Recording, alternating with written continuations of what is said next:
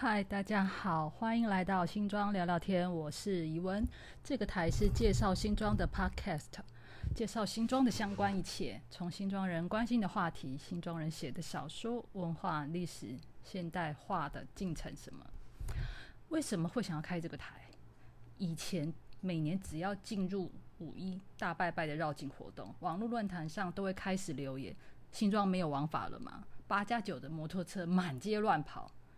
脸书地方社团里面也会有很多居民去留言，绕境很吵诶，而且都是八加九，干嘛留这么落后的东西？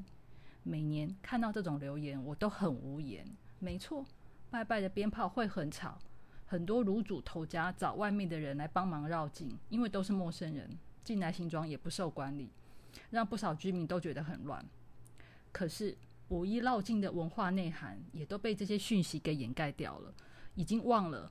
为什么会有五一拜拜，以及为什么会绕境？首先，五一拜拜是新庄民众庆祝新庄地藏庵的主神之一文武大众爷的生日活动。进行的流程是：农历四月三十号晚上进行暗访，农历五月一号进行日巡，农历五月二号为正日，也就是神明的生日。但是，一九一零年之前，其实并没有绕境活动的记录，单纯只有庆祝神明的生日而已。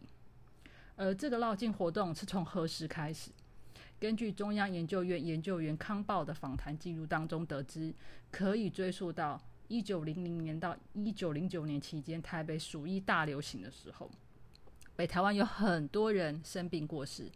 一九一零年，新庄开始举行暗访的仪式，也就是农历四月三十号晚上的暗访活动。暗访是华人民间社会重要的驱邪仪式。暗访举行时，神明会走入民间小巷，为家家户户清除邪灵。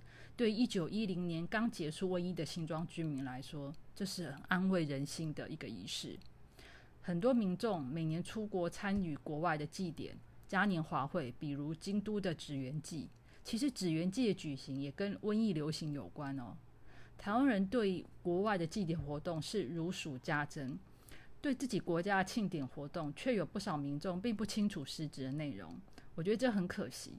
台湾祭典嘉年华是热闹又温情，特别经过二零二零 COVID-19 这个大瘟疫之后，你看到在地居民手里拿的香，等着神明经过，跟邻居好朋友互打招呼，确认大家都很好。这种台湾式的温情，就不是其他国家祭典能够取代的。到了二零二二年三月，新庄已经是一个超过四十万人的大都市。特别是最近五年，有相当多的新居民移入新庄。可是我想说的是，新庄是一个有文史记录超过两百五十年的都市。新庄在一九五零年开始就有了工业生产的移入。新庄有小学到大学都具备。新庄目前为止有三条捷运通过，这么优质的居住环境。但有没有一个机会让不了解新庄的朋友好好了解这座都市呢？我开这个台，并不是只有介绍新庄的五一拜拜，而是想跟对新庄有兴趣的朋友，或者是你住在新庄但不了解的朋友，好好介绍新庄。欢迎追踪新庄聊聊天。